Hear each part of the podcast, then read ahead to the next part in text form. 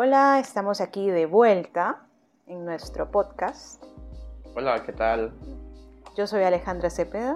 Y yo soy Walter Vialó. Bueno, entonces, miren, pues tenemos otro par de mitos que queremos contarles y queremos discutir un poquito. Pensábamos que se iban a acabar en el episodio anterior, pero surgieron más.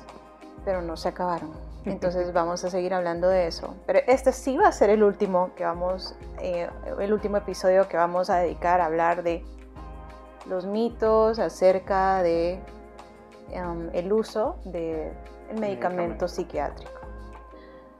Entonces, fíjense que hay, o escuché por ahí, otro mito, y es, y este es como también bien común, y ya le voy a explicar por qué, y es, si el medicamento funcionó para mí, entonces puedo compartirlo con alguien que sienta igual que yo. Porque también le va a funcionar.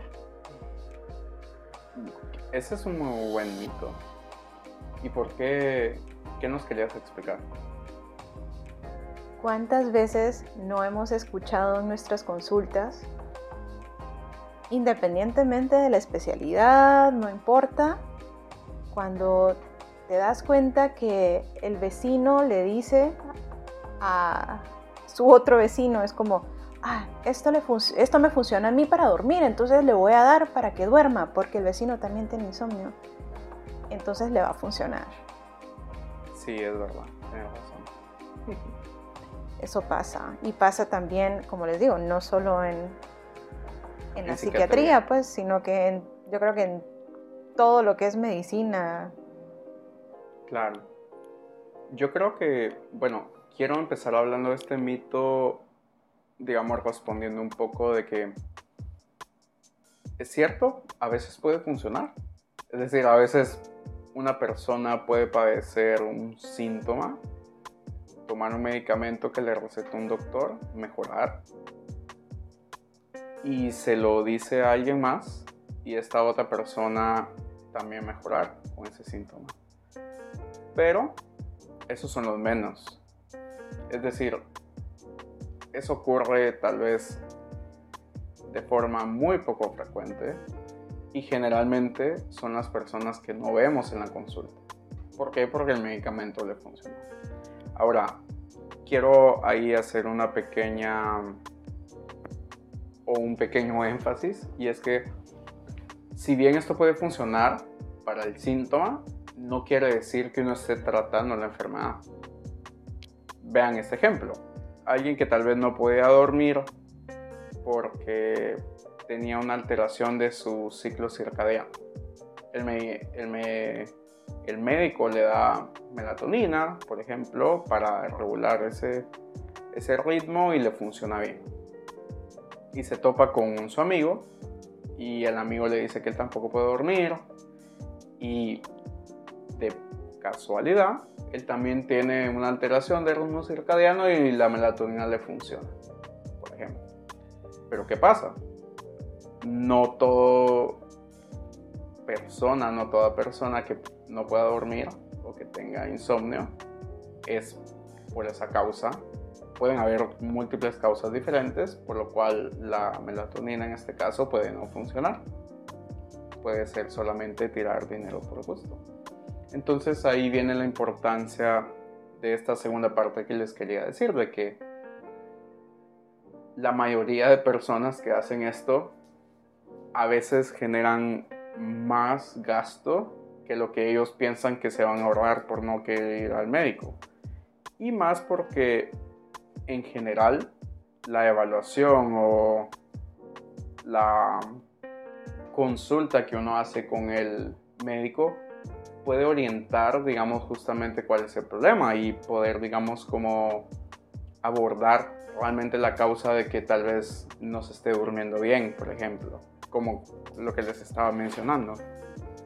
¿Qué piensas?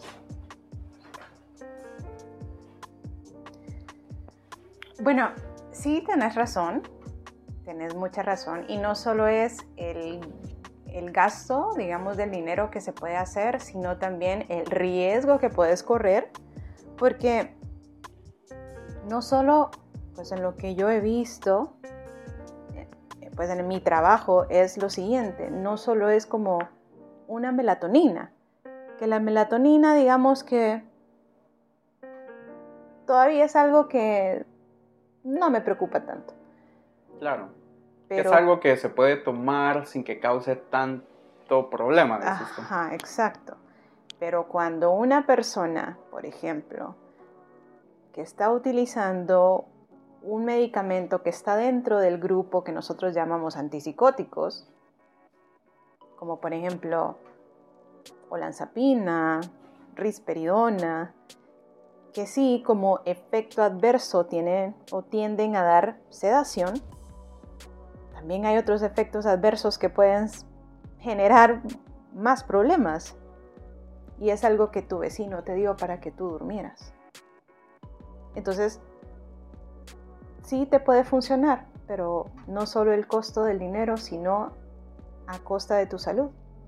Sí, y es que, fíjate, voy a agregar esto. Y ahí a mí me encanta esta parte porque imagínate, ¿cuál es el trabajo que uno hace como psiquiatra? uno empieza a pensar, bueno, ¿qué características tiene este individuo o tiene esta persona que va a hacer o está condicionando que tenga el problema? ¿Qué otras cosas sigue pensando uno?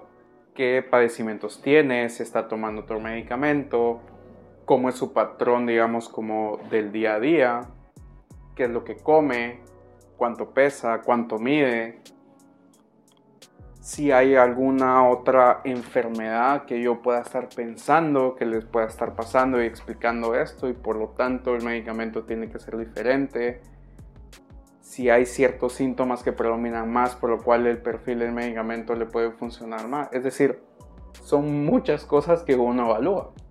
Y a veces la gente o las personas que tienden a hacer esto piensan de una forma, digamos, como tú decías, como no duermo yo y él tampoco duerme y como él no dormía le dieron este medicamento y le funcionó, a mí me tiene que funcionar. Y ese es como el, el, error que vemos de pensamiento en estas personas, ¿verdad? Claro, para mí el costo es importante porque fíjate que en mi experiencia la mayoría de personas me dicen eso, que una de las limitantes, más incluso que el tiempo, porque el tiempo también se toma en consideración, es el costo, es decir, es como me cuesta, digamos, como bastante dinero ir a hacer una consulta y em, es algo que a él le pasó y él se arregló así o él lo solucionó así, entonces yo también. Pero tenés mucha razón, a veces no es solamente el dinero, son como muchos otros factores, incluso algunos que de cierta manera no vemos como factores que pueden hacer que yo tenga miedo de ir porque me va a decir algo que no quiero escuchar o porque me va a obligar a tomar algo que tal vez no quiero o incluso, digamos, se van a dar cuenta de que voy, que tiene que ver con los mitos que hablamos antes, ¿verdad? Entonces, digamos que en conclusión podríamos decir que si yo tomo un medicamento y a mí me funciona y se lo doy a mi vecino porque también tiene el mismo problema, las menos personas probablemente van a responder de forma similar o vamos a estar tapando alguna otra cosa o enfermedad que esté ahí solo tratando de esconder un síntoma o podemos estar gastando dinero comprando medicamento que no es el adecuado para nosotros o podemos estar tomando un medicamento que sí nos puede ayudar pues el ejemplo, ¿verdad? Porque puede ser así como estoy muy triste y voy a comprar un antidepresivo porque mi vecina lo usa y le fue bien. O en el ejemplo que estábamos hablando del sueño, ¿verdad? O puedo tomar un medicamento que sí me va a ayudar a dormir, pero tiene otros efectos adversos que pueden dañar mi salud. Entonces, el medicamento que yo uso, ¿puedo dárselo a mi vecino para que también lo use porque a mí me funciona? Mejor primero consulten. La respuesta sería sí, pero ¿a qué costo? O sea, ¿vale la pena? ¿Vale la pena el riesgo? ¿Vale la pena la inversión? ¿Vale la pena no saber realmente qué es lo que estoy haciendo?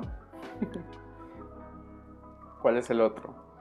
El otro es, bueno, como yo utilicé un medicamento y conmigo no funcionó, entonces tampoco van a funcionar los demás.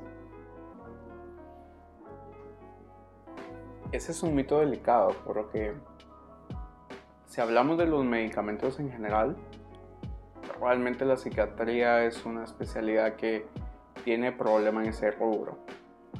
Es decir, nosotros utilizamos medicamentos que a veces... A ver, nosotros utilizamos medicamentos los cuales nuestra guía es a través de estudios basados en evidencia o evidencia empírica que nos demuestran que ciertos medicamentos, ciertos mecanismos de acción hacen que la persona mejore según los síntomas que presenta. Y esa es nuestra línea de pensamiento. Tenemos un paciente que tiene ciertos síntomas, tengo este medicamento que funciona de esta forma y los estudios me dicen que él debería de mejorar ese aspecto. Ahora, ¿cuál es el problema? Conforme han salido estos estudios, hay un cierto porcentaje de personas que se han tratado que no mejoran. Y creo yo que de ahí viene el mito. De, bueno, ya utilicé un medicamento y no mejoré y bueno, ni modo, no hay cura para esto y se acabó. Sin embargo, en la gran mayoría de casos, no porque un primer medicamento resuelva los síntomas que tengo o tomé un medicamento y no encontré la mejoría que yo esperaba, quiere decir que ahí se terminó y que no hay ninguna esperanza o posibilidad para mí.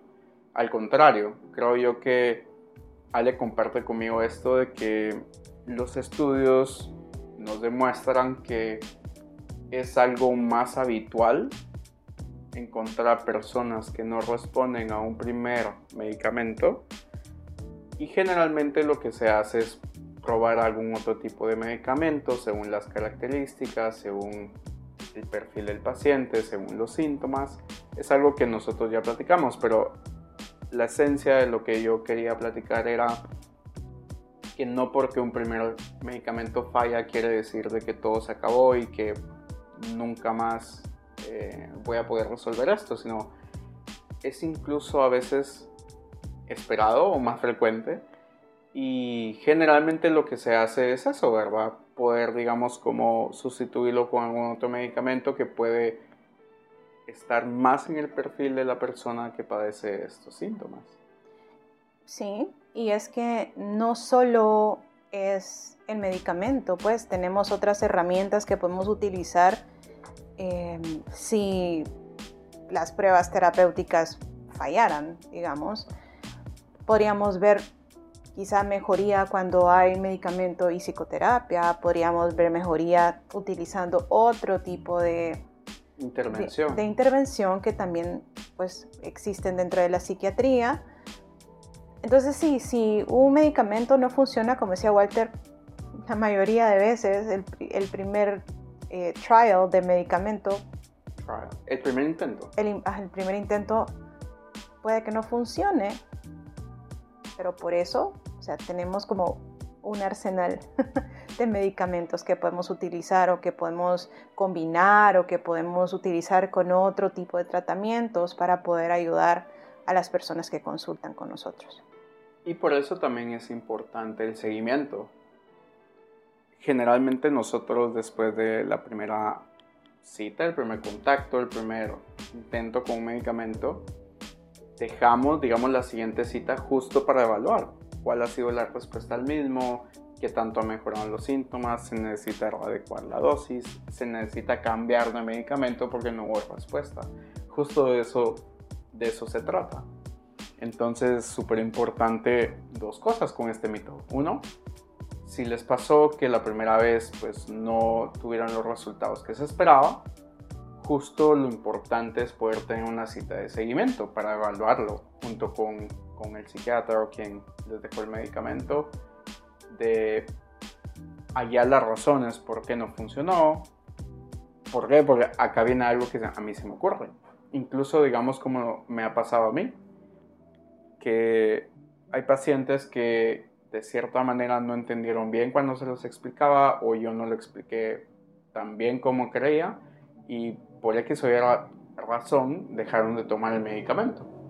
Y tal vez lo estuvieron tomando todo un mes, hubo mejoría de síntomas, pero dejaron de tomarlo y pudieron hacer la cita conmigo hasta después. Entonces, siempre al momento de tener la indicación con un medicamento, cualquier otra otro tipo de cambio o cualquier otra decisión que ustedes quisieran hacer, lo mejor es un mensaje de WhatsApp, una pequeña, hey, mire doctor, o ir a la cita. Claro, y fíjate que ahí tocaste un punto importante porque voy a enlazar eso que dijiste con el siguiente mito. Y es, entonces ya me siento mejor, puedo dejar el medicamento. Qué buenos mitos estás trayendo. me gustaron, cada vez me han gustado más desde el episodio anterior. Qué bueno. Este mito, bueno, es difícil porque otra vez volvemos a, tocar, digamos, como dos partes en las cuales depende de muchas cosas. De primero, depende del paciente mismo. Después, depende de la enfermedad. Después, depende del ambiente. Es decir... La circunstancia y la situación. Y la situación, exacto. Nosotros tenemos que individualizar a cada uno. ¿Por qué? Porque hay pacientes que van a tener como el mismo perfil, los mismos síntomas, incluso si quieres verlo así, la misma respuesta al medicamento. Sin embargo, si el paciente está en un ambiente distinto uno de otro, voy a tomar decisiones diferentes sobre dejar o no dejar un medicamento. Y también al mismo tiempo que hablamos eso, hay enfermedades hay trastornos mentales que requieren el uso de medicamento de forma crónica.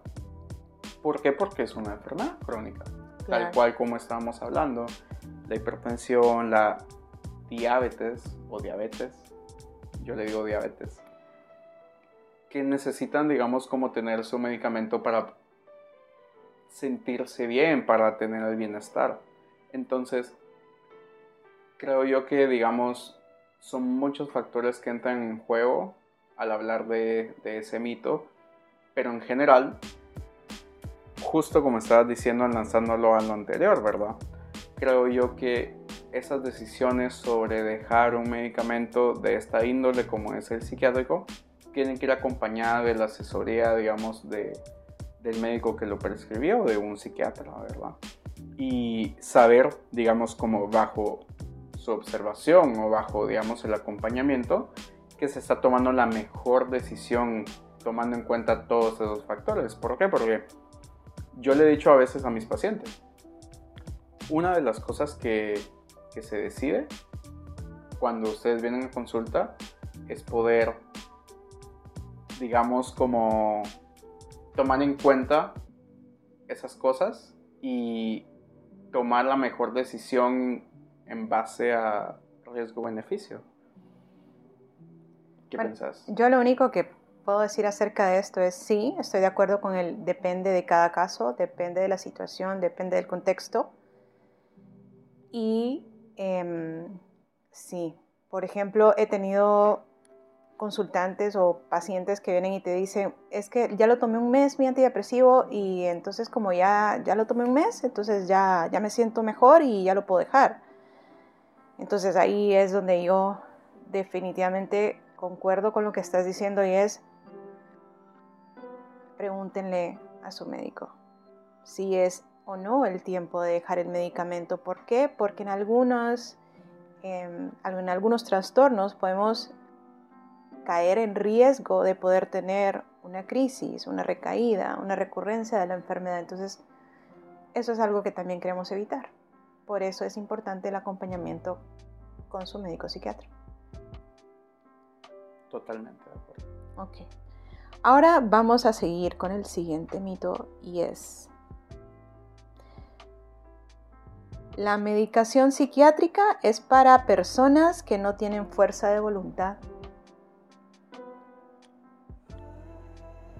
Bueno, es totalmente falso el mito, porque tener o no tener un trastorno mental o una enfermedad no tiene nada que ver con la fuerza de voluntad, contrario a lo que usted pensaba antes. que todavía muchos de nosotros tendremos abuelas o tendremos mamás que piensan así, piensan que la depresión es porque uno no le echa ganas a la vida y no toma una actitud mejor. Y digamos uno de los problemas principales con esto es que lo que les hemos venido diciendo desde que iniciamos el podcast. Se deja de ver entonces a esto como una enfermedad y empieza a tomar una, una especie de estilo de vida o como es que me pasa eso porque yo soy así o porque yo pienso así. Como una decisión. Exacto.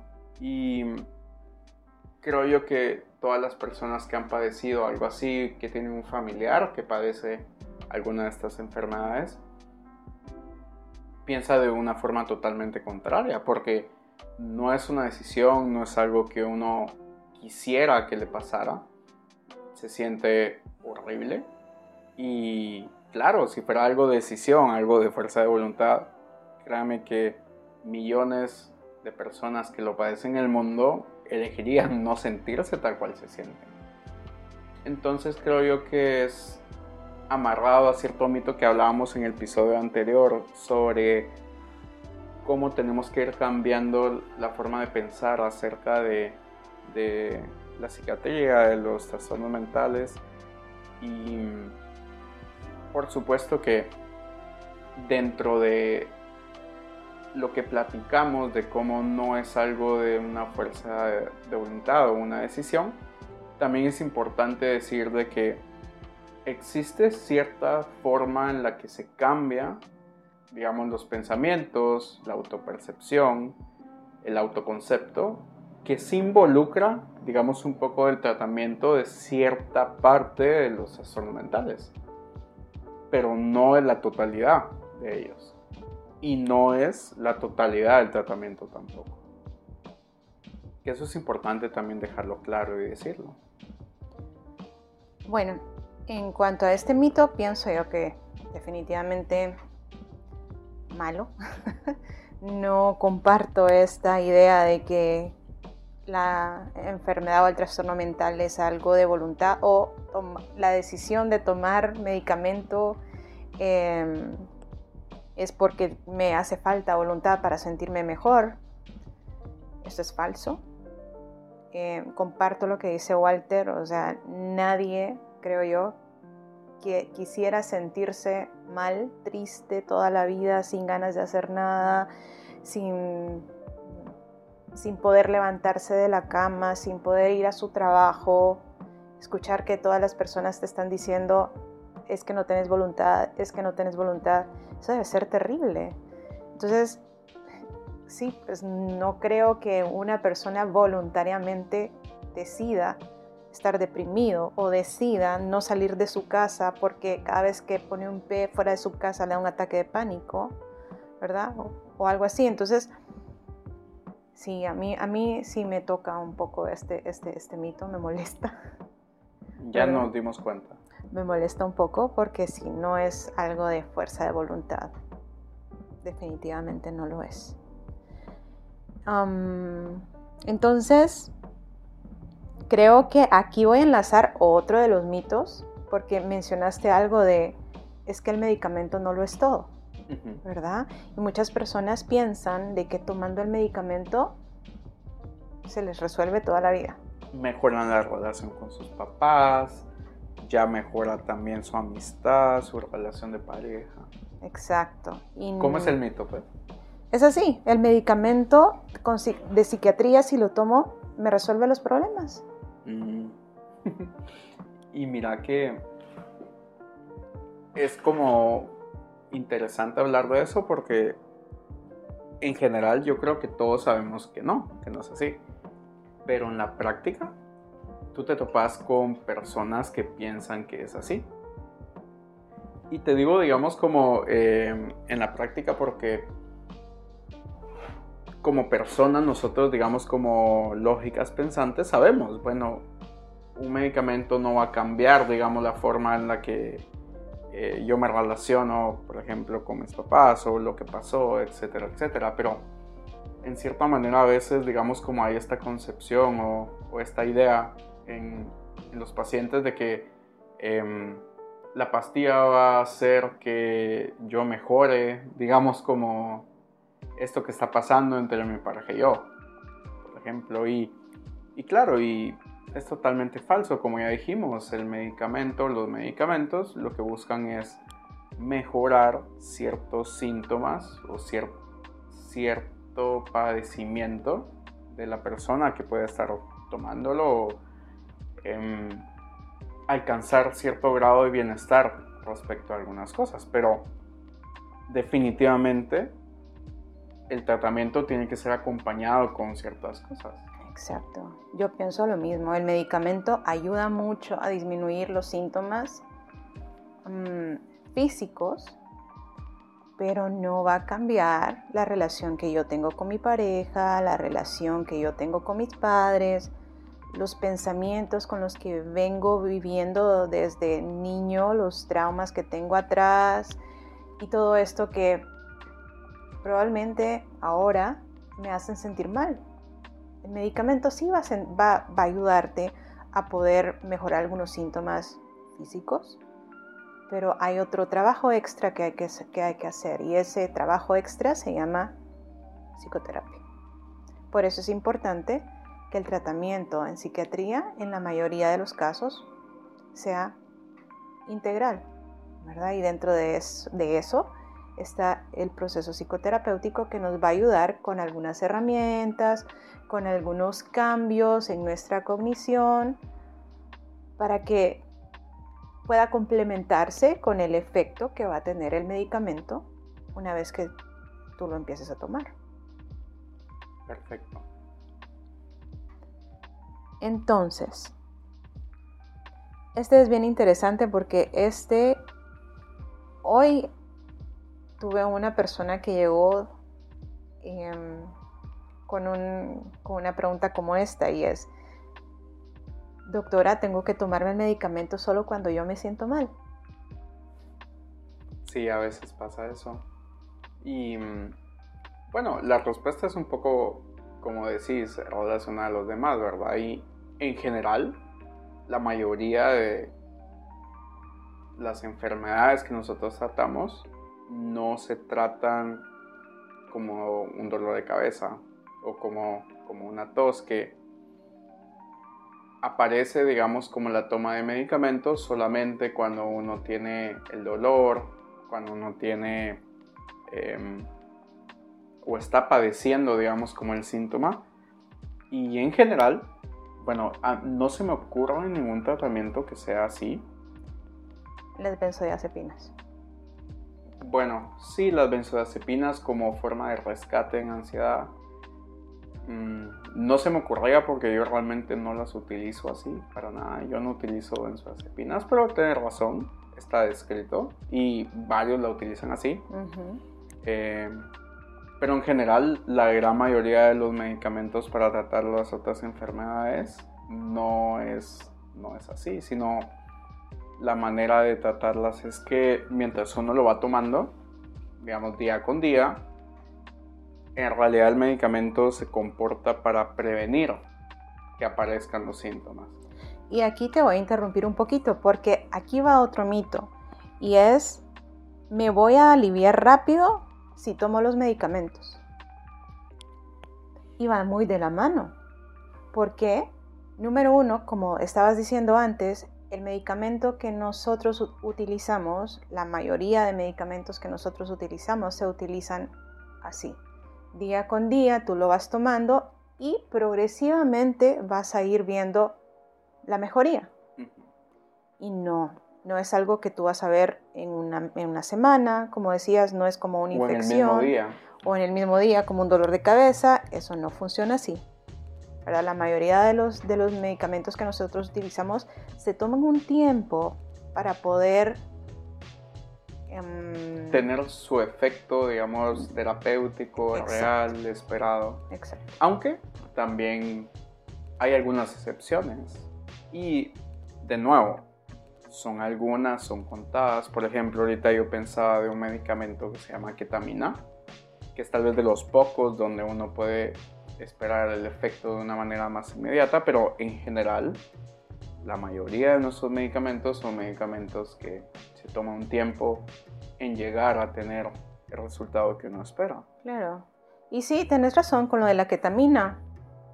Sí, pero yo no sé si yo estoy equivocada, pero no solo es una vez, una sola, una sola, una sola aplicación, por ejemplo, sino que es algo que se va utilizando en varias sesiones, ¿no? Depende. Pero sí, por ejemplo, digamos el efecto de la ketamina cuando lo aplicas una vez intravenosa, generalmente se aplica semanalmente. Entonces vamos a lo mismo, no es un, o sea, no es algo que con una vez ya se, ya, todo está bien, ya me resolvió todo. Pero la esketamina ahí empieza también a cambiar, porque esa también tiene su aplicación nasal una vez cada mes. Una vez cada mes, a eso voy. Claro, pero digamos lo que yo quería resaltar es que el efecto es inmediato. O sea, el efecto esperado es inmediato. Contrario, digamos, a lo que uno esperaría cuando uno se está tomando una desvenlafaxina, por ejemplo. Que son ejemplos, digamos, como que yo creo, eso es algo que a mí me fascina de la psiquiatría, ¿sabes? De que si te das cuenta, en general, en los mitos, es difícil, digamos, como decir que las cosas son blancas o negras. Es decir, parece ser que las cosas pueden ser blancas y negras. Puede uno, digamos, hablar tanto de esto como del otro. Y creo yo que lo más importante, digamos, de todo esto es, es como eso.